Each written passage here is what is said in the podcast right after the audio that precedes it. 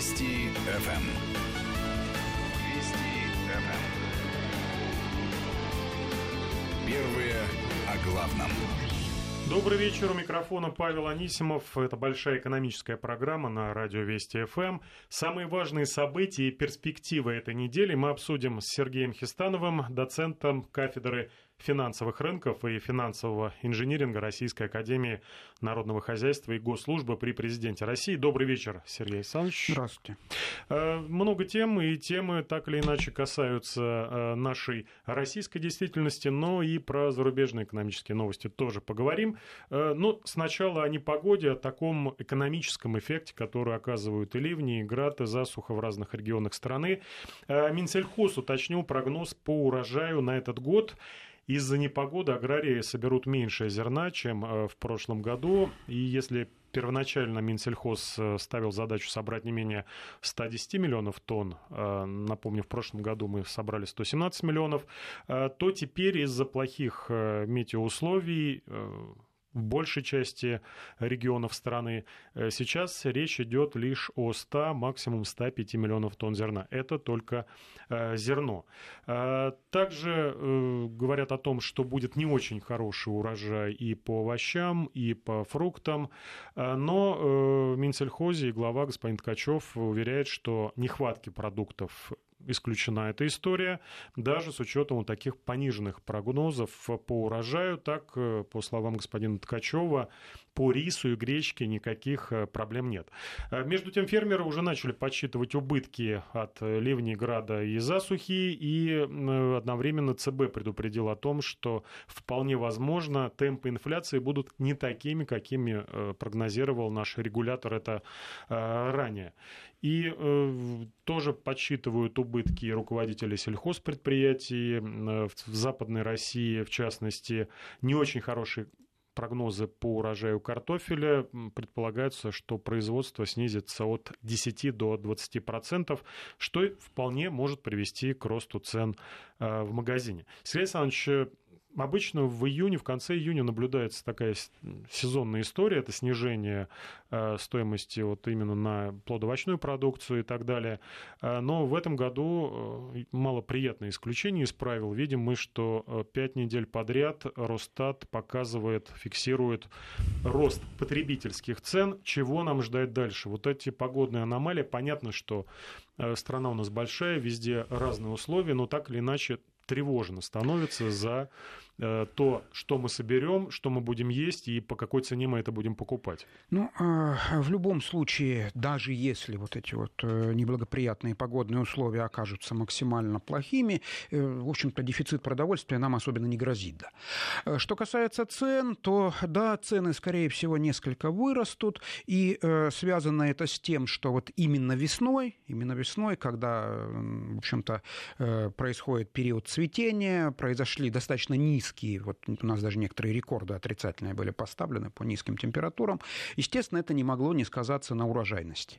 Причем по каким-то культурам э, просто урожайность снизится, а по каким-то сместится. Вот многие культуры, у них просто позже наступит период созревания. Говорят, на три недели вот сдвиг да, идет. Да, да, вот такой сдвиг э, периода вегетации. Э, любопытно заметить, что вот эта вот проблема, зависимость сельского хозяйства от погоды, она, вообще говоря, замечена очень давно, практически с периода античности. И э, финансисты придумали даже способ, как эту проблему можно не то чтобы устранить, но несколько сгладить ее последствия.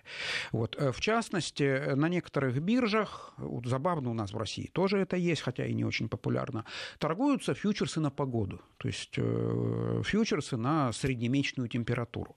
Вот. Для кого-то это предмет спекуляции, а вот для как раз для сельхозпроизводителей, причем э, большой опыт накоплен вот просто по историческим причинам у американских производителей кукурузы. Вот, вот исторически они первые. Там, у кукурузы урожайность сильно зависит от средней температуры, срок получения урожая и так далее. И там, э, если фермеры опасаются похолодания, они просто э, соответственно, продают фьючерсная температура, да. Звучит немножко для неспециалиста как бы вот необычно, и даже немножко ухо режет, да, как можно продать температуру, да. Вот. Но, естественно, продается не сама температура, а фьючерс на нее. И фактически это своеобразная страховка от похолодания. И с этого момента, э, вот если объем этой страховки примерно соответствует тому урожаю, который фермер планировал получить, он застраховал себя. То есть если э, он не доберет зерна, то он, сколько он не доберет, примерно столько же он заработает на фьючерсы. Ну и наоборот, если э, урожай окажется хорошим, то есть теплее, чем он ожидал, да, то столько же он потеряет на фьючерсе. Э, тем не менее, вот, такая вот такое вот страхование погодных рисков для крупных сельхозпроизводителей, все-таки в основном удел не маленьких, а крупных производителей. Вот э, в США, в некоторых странах Европы вещь достаточно обычная, а у нас интересная ситуация. Сами фьючерсы на погоду существуют довольно давно, вот я сейчас даже пытаюсь вспомнить, ну, по крайней мере, наверное, около 10 лет. Но они совершенно малоизвестны, малопопулярны, поэтому я думаю, что еще одно-два таких холодных лета, да, и, глядишь, наши сельхозпроизводители тоже научатся пользоваться этим инструментом. А покупателям есть э, какие-то, у них есть какие-то инструменты застраховать себя от роста цен на продовольствие, когда этого не ждешь? Все ждут, но, что ну, будут... Теоретически есть, но надо быть очень таким неслабым э, потребителем, потому что большинство вот этих фьючерсов, они торгуются, ну, минимум от тонны. То есть, если вы планируете там где-то за, за квартал съесть тонну говядины, да, то, в принципе, застраховаться можно, да. Но трудно себе вот э, вообразить, что даже большая семья там даже за три месяца тонну говядины, причем в бескостном виде, да, осилит. Да. Вот. Поэтому для конечного потребителя это все-таки инструмент специфический и, наверное, малоприменимый. Э, э, кстати, любопытно, что некоторые отечественные предприятия, вот, вот здесь вот есть и позитивный опыт, э, в основном кондитерские, научились пользоваться таким инструментом, как фьючерсы на цены на какао. Вот э, э у производителя шоколада расход именно на какао достаточно большой. Это значимая такая вот вещь в себестоимости. А мировые цены на какао сильно прыгают, да сильно прыгают. То есть за год, допустим, трехкратное изменение цены это не так уж и редко. Да? То есть там не, не на 20, не на 30 процентов, представляете, в три раза. Да. Вот, и у нас уже некоторые крупные, в основном, правда, оптовые торговцы какао выучились пользоваться этими фьючерсами. Они торгуются, правда, не у нас, а в Лондоне. Да. Поэтому вот по отдельным позициям это возможно, но это все-таки не уровень домохозяйства, а уровень скорее предприятия.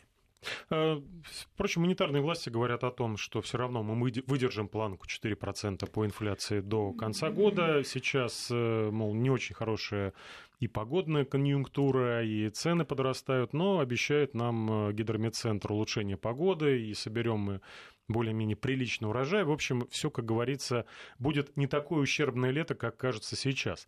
Но есть еще один э, традиционный такой спусковой крючок для инфляции – это тарифы. Напомню, с 1 июля повысились у нас тарифы на услуги э, ЖКХ в среднем на 4%, но э, по своим жировкам знаю, что это среднее 4%, оно почему-то в абсолютных значениях в рублях э, гораздо больше. Э, например, э, те же, например, услуги говорят, да, что для москвичей в среднем э, рост составит 155 рублей на человека в месяц, прирост стоимости коммунальных услуг в то же время, например, тарифы на холодную воду вырастут больше, чем на 4%, там, на 7 с лишним. На горячую воду тоже, а это очень дорогой ресурс, который мы покупаем, которым мы пользуемся.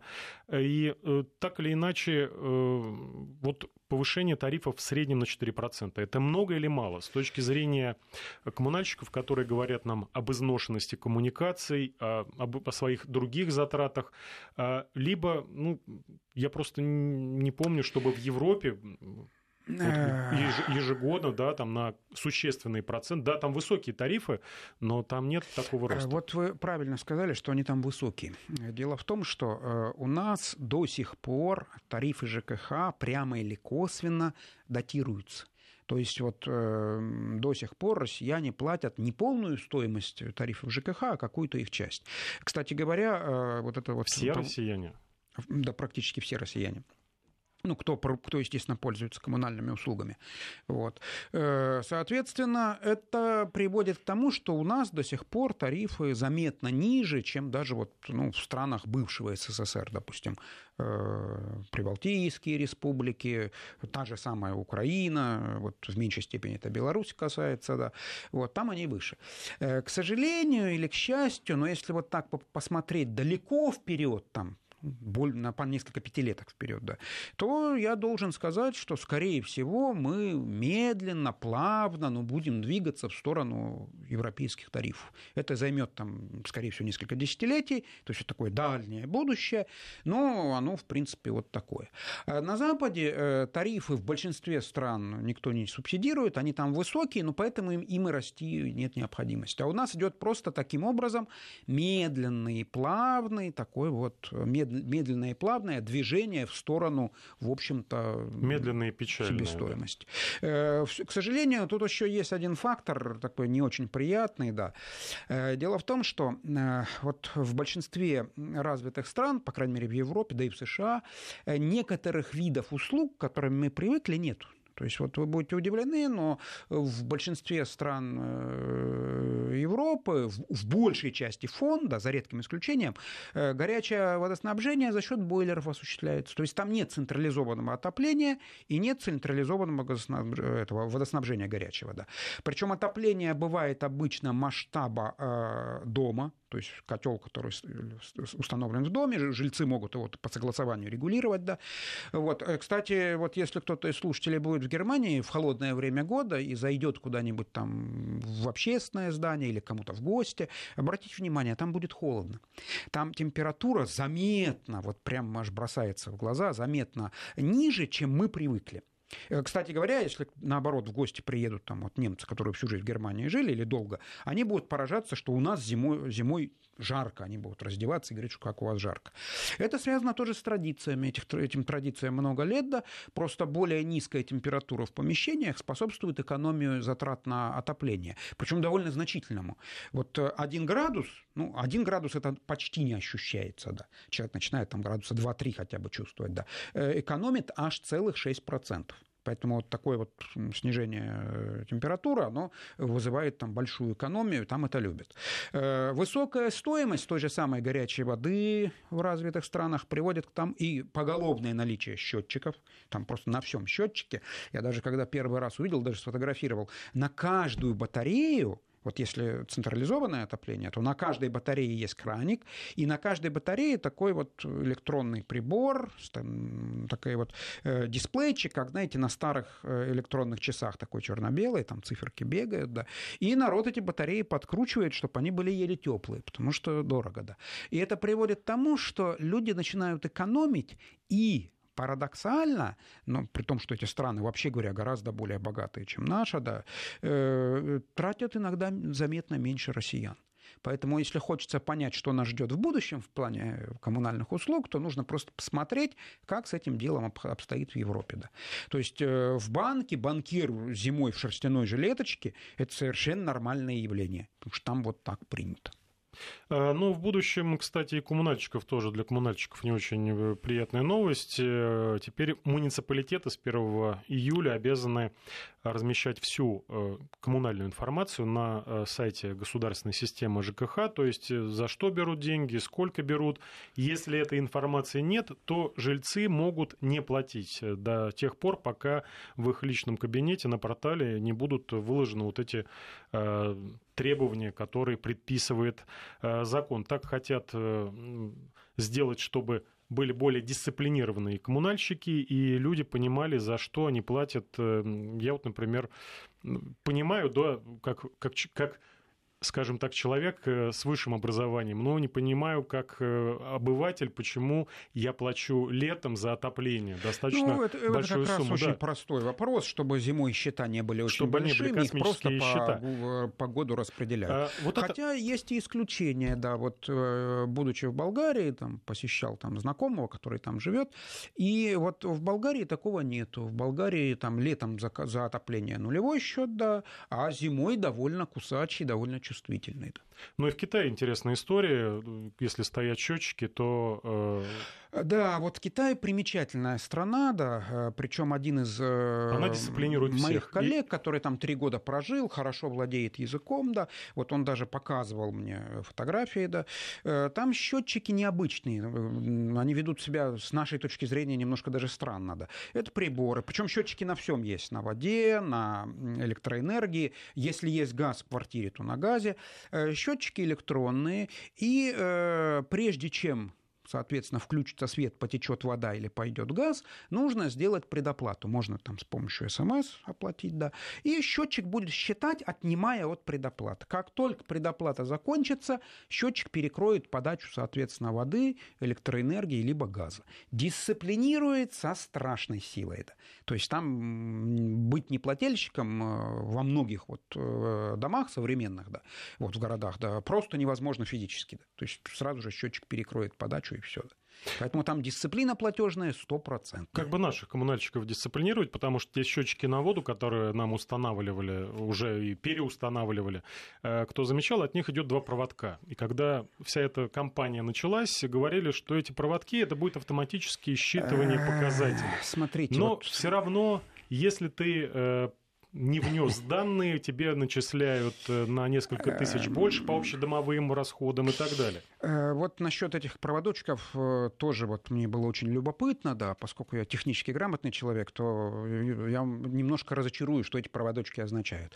Эти проводочки действительно выдают сигнал, только совсем не тот, да. Они просто выдают импульсы на каждый потребленный там литр воды, да. То есть эти счетчики годятся для того, чтобы контролировать исправность счетчика, да, но, к сожалению, в большинстве, вот, кроме самых там новейших, они не в состоянии передавать информацию. Поэтому это э, для того, чтобы счетчик мог передавать информацию, он должен быть совершенно другой, он должен был снабжен источником питания, да, вот по китайскому образцу.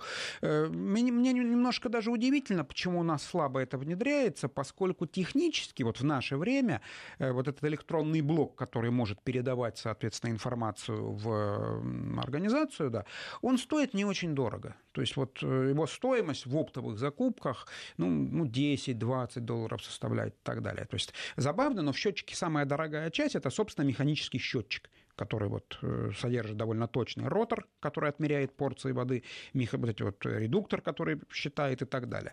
То есть вот эта вот электроника, которая делает там глупый счетчик умным, она вот, в, опять-таки, не в розницу, а вот при оптовых закупках, она довольно недорогая. Поэтому я все жду, когда же, наконец, у нас наши коммунальщики вот, освоят эту технологию, и это было бы очень хорошо с той точки зрения, что от пользователя не требовалось бы, как сейчас, там, ежемесячно носить показания.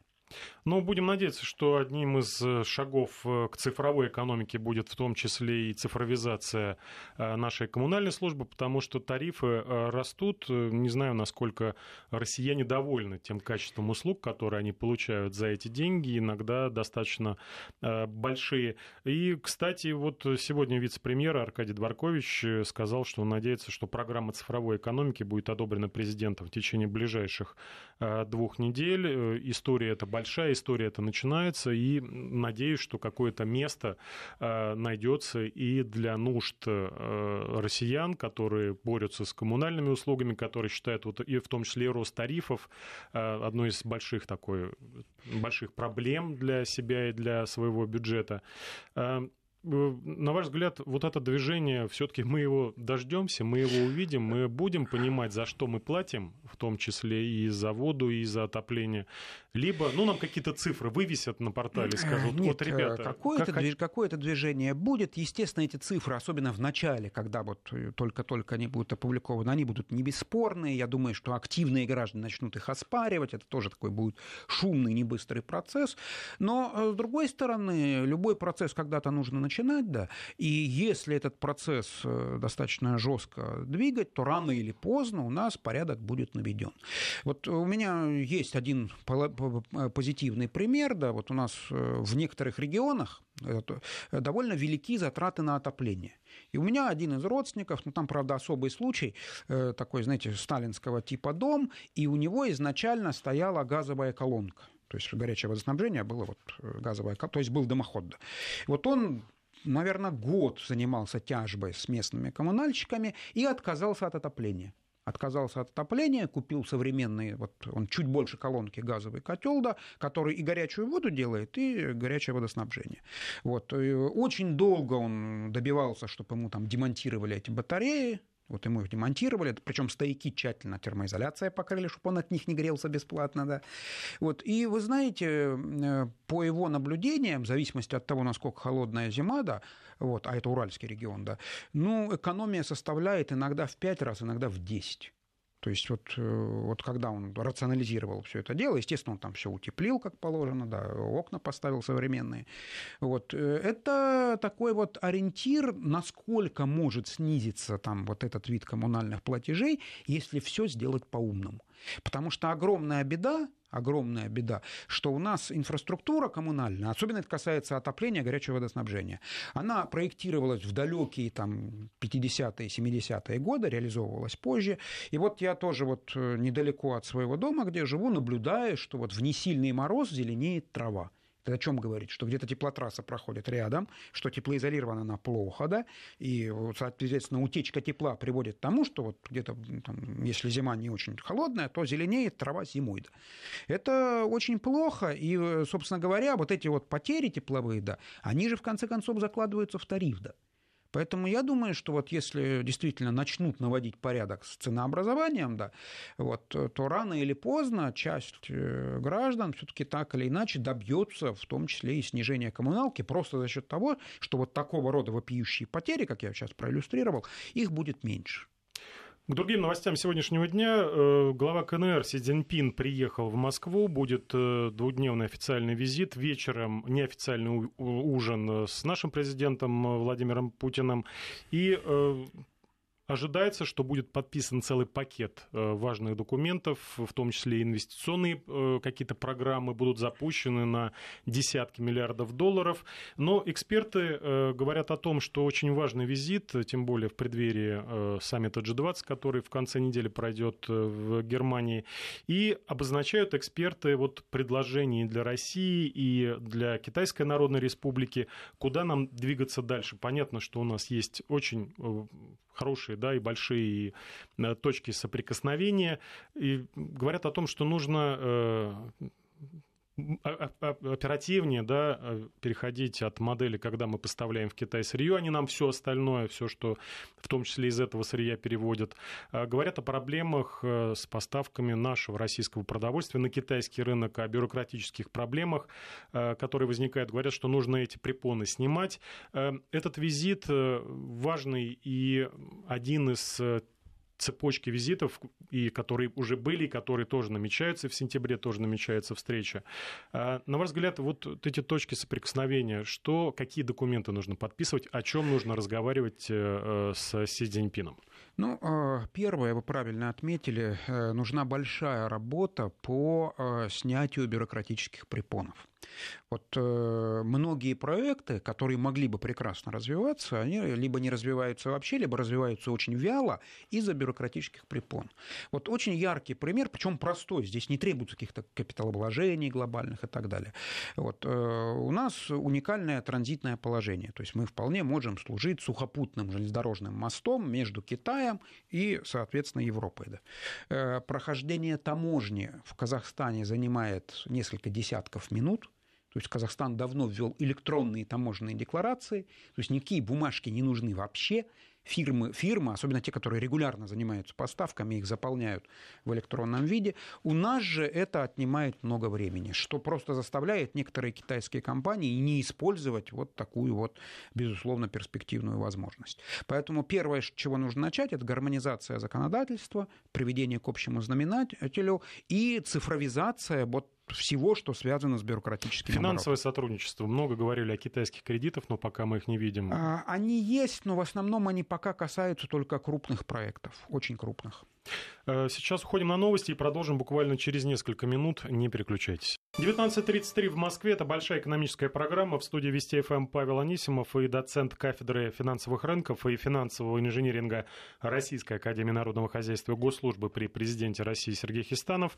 Эм, переходим мы к валютному блоку нашей программы, а именно к тому, что сгущаются тучи над российской валютой, над рублем. Говорят, что будет не очень хороший месяц июль для рубля, и для этого якобы есть ряд причин. Например, одна из них кроется в том, что спекулянты в США начали играть против рубля впервые за полтора года американские инвесторы э, начали ставить на, на ослабление рубля чаще, чем на его укрепление, то есть начали играть э, на э, ослабление российской валюты.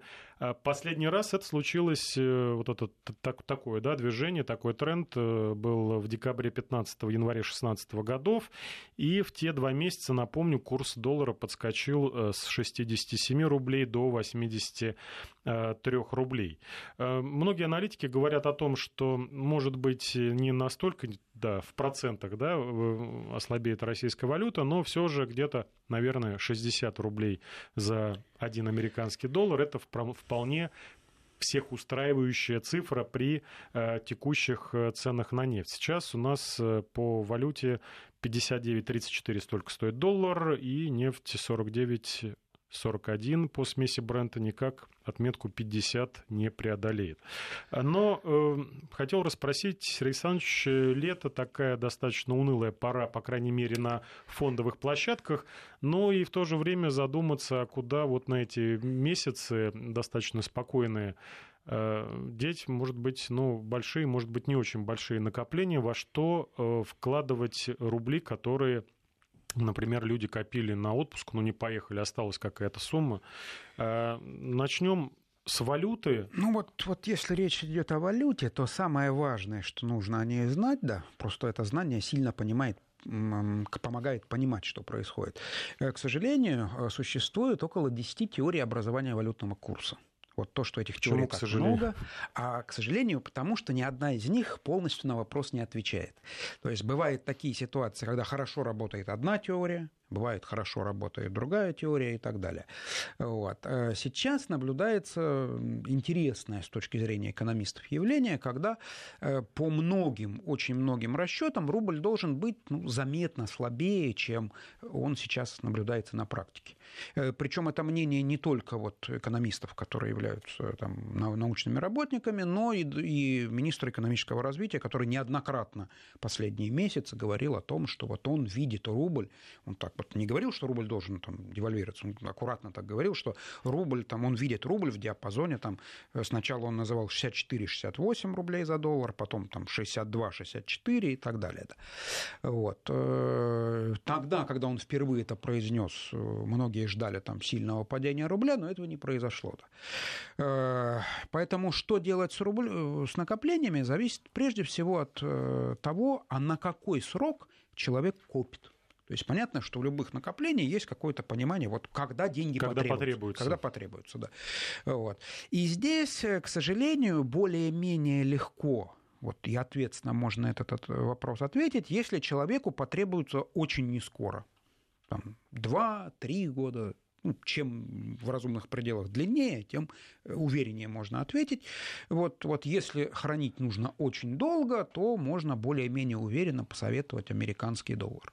Э, совет основан на том, что за последние 20 лет рубль по отношению к доллару ослаб за 10 лет, соответственно, э, за 20 лет, прошу прощения, в 10 с лишним раз, да, то есть, соответственно, тысячу процентов, а максимальное укрепление рубля к доллару, оно было в период примерно 99-е, даже 2000-е, 2008 годы 30%. Ну, то есть на одной чаше весов там, 1000%, правда, на большом диапазоне, на другой чаше весов 30%. Вот. Но это если речь идет все-таки о накоплениях достаточно длительных. То есть вот там 2, 3 и больше. Да. А вот если срок короткий, месяцы, месяцы, то вот здесь надо крепко думать крепко думать, поскольку попытка там поменять с рублей на валюту, с валюты на рубли, это что же какие-то затраты э, на при этом происходят, и да. можно прогадать на этих затратах. Да. Вот. Э, поэтому на коротком горизонте неплохо смотрятся, вот сейчас банковские вклады сильно упали у нас, облигации федерального займа. Но не те, которые народные. Вот у нас сейчас есть два варианта ОФЗ. Есть просто ОФЗ, а есть так называемые народные, в кавычках, ОФЗ. Да. Вот, э, народные продаются на срок 3 года. Раньше, чем через год их продать обратно проблематично. Вот. А обыкновенные, просто без всяких приставок ОФЗ, это, это облигации, имеющие номинал аж 1000 рублей, то есть весьма демократично, да, которые торгуются в любой рабочий день в то время, когда биржа работает.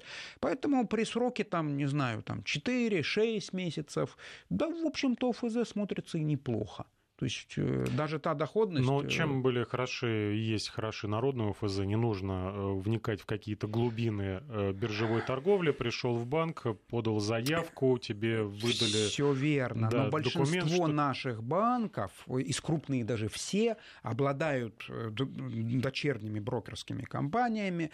Процедура открытия брокерского счета ничем не отличается от процедуры открытия банковского и занимает, кстати, по времени столько же. Да. Вот. Если человек человеку действительно не хочется в премудрости вникать, то он может прям голосом, прям в офисе банка там подать, ему наберут служебный телефон специальных людей, которые из голоса выставят заявку, прям скажут ему биржевую цену, сколько сейчас стоит облигат.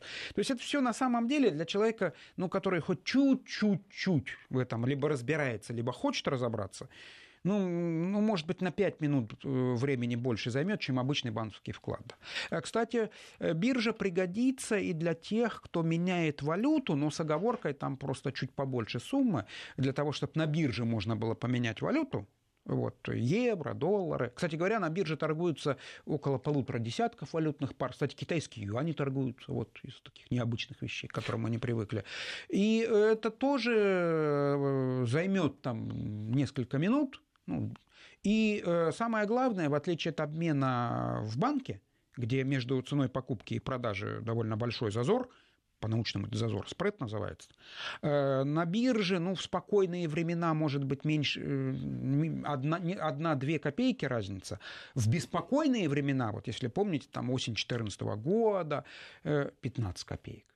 Это просто в разы, а то и в десятки раз меньше, чем... Единственный недостаток, э, там, э, вот там в облигации по 1000 рублей торгуются, то есть ну, весьма демократично. Ну, а там, соответственно, от 1000 евро или долларов. Вы вспомнили 2014 год, вот как раз, например, евровалюта с лета э, по декабрь месяц вдвое подорожала, то есть люди, которые, например, летом купили евро, качестве инвестиций, а не в качестве средств расчета э, в странах Евросоюза, э, заработали, ну, достаточно приличные суммы. И сейчас говорят о том, что некоторые аналитики, что надо ставить на евро, по крайней мере, в такое на ближайшее время, потому что есть э, несколько предпосылок для роста этой валюты. Это и ужесточение монетарной политики Европейским Центробанком, что, естественно, приведет к удорожанию евро, и то, что еврозона сейчас переходит от дефляции, то есть около нулевых э, Э, цифр по росту потребительских цен к умеренной инфляции, тоже это на пользу курса евро.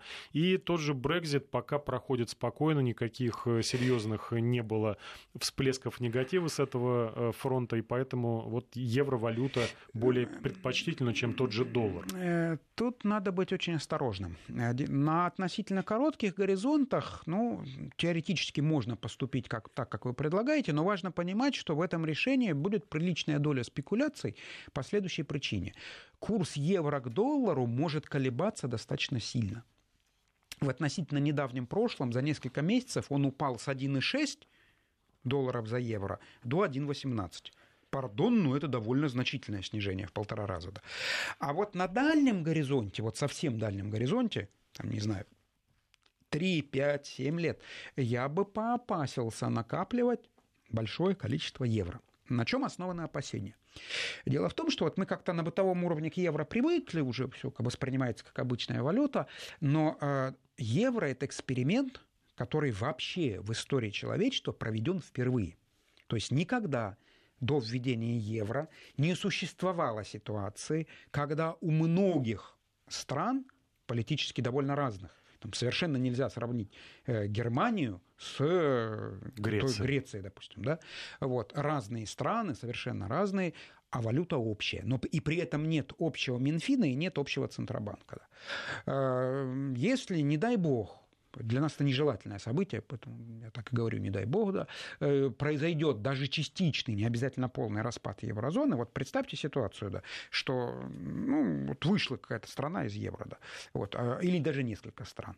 И э, если в, это, э, в этой стране у человека были евро, они будут обменены на национальную валюту. Вот, допустим, если, к примеру, Греция вышла, обменяли на драхму, драхма подешевела. Германия вышла, новая немецкая марка подорожала. А что будет с евро, которое в России? Спрашивают о другом эксперименте, о криптовалютах. Э, если будущее в России у этого актива? Э, интереснейшая вещь. Вообще о криптовалютах, э, по идее, надо будет в будущем, наверное, даже отдельную передачу сделать, потому что криптовалюта как явление крайне интересное. Забавно, оно было теоретически обосновано в далеком 1975 году, когда компьютеры были большие, интернета еще не было и так далее. Да. Вот, причем Нобелевским лауреатом по экономике Фридрихом фон Хайеком, да, вот, реализовано не так давно. И э, пока э, криптовалюты вызывают двоякий интерес – это либо экзотическое средство платежа, ну вот купили и кому-то сразу же за что-то отдали, все. Вот. Либо э, средства для довольно рискованных спекуляций. Почему рискованных? Потому что последние несколько месяцев криптовалюты резко дорожают. Вот. Но были случаи, что они и также резко дешевели. Об этом чуть попозже. Сейчас уходим на новости. Не переключайтесь. Вести ФМ. 19.47 в Москве, а мы выясняем с Сергеем Хистановым, экономистом и по совместительству доцентом э, кафедры финансовых рынков и финансового инжиниринга Российской Академии Народного Хозяйства и Госслужбы при Президенте России, куда нам надо ли куда-то вообще что-то с рублями делать летом, лето затишье, если у кого-то еще остались накопления, что с ними делать? Э, непонятно, что с долларом, непонятно, что с евро, э, с вкладами. Сергей Александрович сказал, что ставки падают, действительно они падают, но сейчас есть сезонные предложения, видел из крупных банков до 8,5% годовых можно заработать, но на небольшой срок. В то же время эксперты говорят, что к концу года крупнейшие банки будут э, давать э, э, не больше 5-6% годовых. Ну, то есть, видим мы достаточно существенные такие ожидания негативные по этому виду заработка. Начали мы про криптовалюты. Сергей Александрович сказал, двоякая ситуация, но еще нас не просветил о будущем криптовалют в России. А вот будущее как раз достаточно интересно. Дело в том, что криптовалюты пока очень молоды. Вот, в основном привлекают спекулянты, вариантов, их цена сильно взлетает и падает. Вот я даже посмотрел, тот же самый биткоин, ну, самая известная криптовалюта, довольно долго, в 2013 году стоил около 130, 120 э, долларов, взлетал до э, тысячи с небольшим, потом вновь падал до 130, представляете, там в 7 раз практически падение. Вот, сейчас взлетел и стоит, соответственно, э, так, смотрю, 2500. Ну, было и 3000, и говорили, да, что да, будет да, да. падение потом до 4000 уйдет. То вот, есть вот сейчас немножко стабилизируется. Качели, карусели непонятные. Да, то есть пока э, это все-таки экзотические инструменты, в какой-то мере игрушки для гиков, но в чем интерес криптовалют? Да? Э, дело в том, что э, чисто теоретически криптовалюты интересны тем, что они могут быть привязаны к какому-то активу или к какой-то корзине активов. Вот не исключено, что в будущем ну, помимо обычных денег, к которым мы привыкли, возникнут и валюты, которые будут иметь то или иное там, товарное обеспечение. И криптовалюта – это механизм, с помощью которых это можно реализовать. Вот. Э, как это будет пока, даже предполагать немножко рано, но интересно отметить, что в 20-е годы 20 века, когда во многих европейских странах была гиперинфляция, вот если кто-то там помнит романа Ремарка, допустим, 20, 20-е годы в Германии, когда там зарплату выдавали два раза в день. Вот в обед и вечером, и человек в обеденный перерыв бежал, чтобы на эти деньги успеть что-то купить. Да. Вот. И вот тогда же появились э, валюты, привязанные к каким-то местным активам, Иногда это была сельхозпродукция. Вот. Э, это очень не понравилось в то время э, центральной власти. Вот в частности, когда в Австрии, даже в Википедии об этом статья есть интересная, коммуна Вергль, ну, австрийская коммуна, это размером как наш райцентр примерно вот такого масштаба образования, вот, ввела свои собственные деньги, они были довольно успешные, потому что их можно было обменять на зерно. Да. Вот, они практически не инфлировали. Но это вызвало такое беспокойство, что из столицы прибыл отряд войск и запретил такие эксперименты. Ну, тоже вспоминается, у нас тоже был эксперимент, где да. Псевдовалюту а, меняли на мешки, будущие мешки с картошкой и ну, так далее. В 90-е годы у нас тоже было, и в некоторых стра- э, регионах, причем в каждом регионе по-разному, даже выпускали такие красивые, похожие на деньги там, знаки. Э, люди, которые занимаются коллекционированием, их ценят, да. Но э, криптовалюта – это возможность сделать это на совершенно новом уровне. И э, не исключено, не исключено, что вот если это явление распространится, и самое главное, это если это явление будет поддержано крупными фирмами, да, то это может, в общем-то, послужить основой создания не больше, не меньше в некотором роде, я так аккуратно оговорки арбитражные вставляю в свою речь, да, альтернативной финансовой системы. То есть э, появится валюта, привязанная к каким-то активам. Не подконтрольная ни одному ну, из Кстати говоря, для нашей страны не безинтересна была бы валюта, привязанная к нефти, к газу, к киловатт-часу электроэнергии и так далее.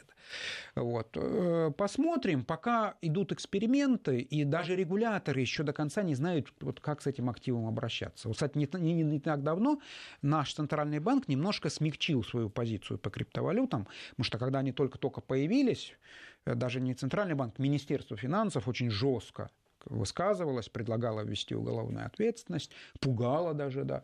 Вот. Ну, сейчас немножко позиция смягчилась, они хотят отнести э, криптовалюту к товарной ценности, обложить там НДСом. Вот. Э, в Европе самое мягкое отношение к криптовалютам демонстрирует Центральный банк Дании, да. Вот он приветствует их введение и даже выдал грант для их изучения. Перейдем к настоящим деньгам, э, к российским рублям. И э, нешуточные баталии развернулись вокруг слияния важнейших госфондов э, резервного и фонда национального благосостояния. Напомню, на днях о таком решении заявил министр финансов Антон Силуанов. Некоторые эксперты считают, что таким образом Минфин хочет замаскировать исчезновение резервов, и это якобы случится уже к концу года. Напомню, что почти 10 лет назад оба фонда фонда и так были одним целым, потом их э, разделили, сейчас опять хотят э, слить э, в, ФНБ чуть больше 4 триллионов рублей, в резервном фонде меньше триллиона, там 900, по-моему, 50 миллиардов. Но так или иначе, очень мощная волна против пошла. Против объединения этих фондов выступила счетная палата. В Госдуме тоже э, сомневаются в целесообразности, напоминают, что основным предназначением фонда э, национального благосостояния является гарантия пенсионных прав э, граждан. Сергей Александрович, зачем же тогда в свое время потребовали, потребовалось делить эти фонды, и теперь зачем обратно сливать их э, в одну структуру? Э, в чем причина? Причина, скорее всего, носит э, чисто бюрократический характер. Потому что изначально это был один фонд, так называемый стабилизационный фонд. Вот. Э, потом э, для удобства, как -то тогда казалось, управление их разделили. А сейчас возникла интересная ситуация. Вот резервный фонд, там решение действительно принимает Минфин, принимает оперативно и, в общем-то... Куда тратить? Да, трудностей это не представляет. В основном основ, основное направление, куда, он, куда тратились деньги, это финансирование дефицита бюджета. А, а вот ФНБ действительно э, правила управления этим фондом довольно сильно забюрократизировали. В результате, вот если бы возникла необходимость, то, соответственно, это потребовало бы долгих, хлопотливых процедур, то есть их бы все равно сделали, да. От, от, в конце концов, от перемены мест слагаемых э, сумма не меняется, да. Но, тем не менее, это потребовало бы времени, аппаратных усилий. Да. Вот, на мой взгляд, то, что хотят сейчас сделать, это все-таки логичное решение. То есть, э, во-первых, объединение фондов э, сэкономит некоторые расходы на их управление, да. То есть будет не два команды, не две команды чиновников, каждая из которых будет заведует вот своим как бы своим фондом, а будет одна то есть это уже какую-то экономию даст. Во-вторых, э, хотя формально действительно ФНБ это как бы предназначен для подкрепления нашей пенсионной системы, да, но э, всякие задачи могут возникнуть. Да. Поэтому мне кажется, с точки зрения того, чтобы управляемость повысилась, вот это вот объединение, оно выглядит вполне разумным. Тем более, что по сути это возвращение к истокам. Потому что изначально это, еще раз напомню, это был стабилизационный фонд, он был один. И, кстати говоря, в большинстве стран, где такие фонды есть, их тоже никто не разделяет. Это вот наш феномен какой-то. Вот есть Норвегия, у которой тоже довольно большой фонд, вот, и э, тоже им не приходит в голову там, делить на какое-то количество с разными правилами. Есть у нас еще одна кубышка, это международные, или как их называют, золотовалютные резервы Банка России. Часть из них хранится в США, в активах американских, и, по мнению некоторых экспертов, есть угроза, хотя и гипотетическая, очень призрачная, но все же, что вот эти миллиарды долларов, они могут э, быть арестованы и заморожены и так далее. Разговор об этом возникли не на пустом месте. Напомню, в июне Сенат одобрил новые санкции против России и Ирана. Э, Белый дом выступает против этого законопроекта. Э, но так или иначе, как показывает исторический опыт, э, именно санкции, в том числе и на финансовый сектор, который накладывают, вот американцы очень охотно этим пользуются. Вспоминается история с, в конце 70-х с тем, как заморозили активы Ирана.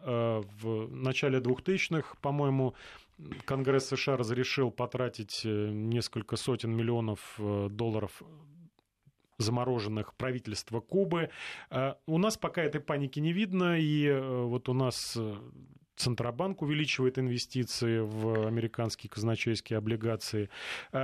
Если действительно такая опасность, что в один прекрасный момент США либо другие страны, где размещены да, активы наши золотовалютные, просто-напросто могут ограничить доступ к этим средствам, и мы э, останемся ну, с тем, что у нас есть в России, либо в других каких-то менее рисковых активов.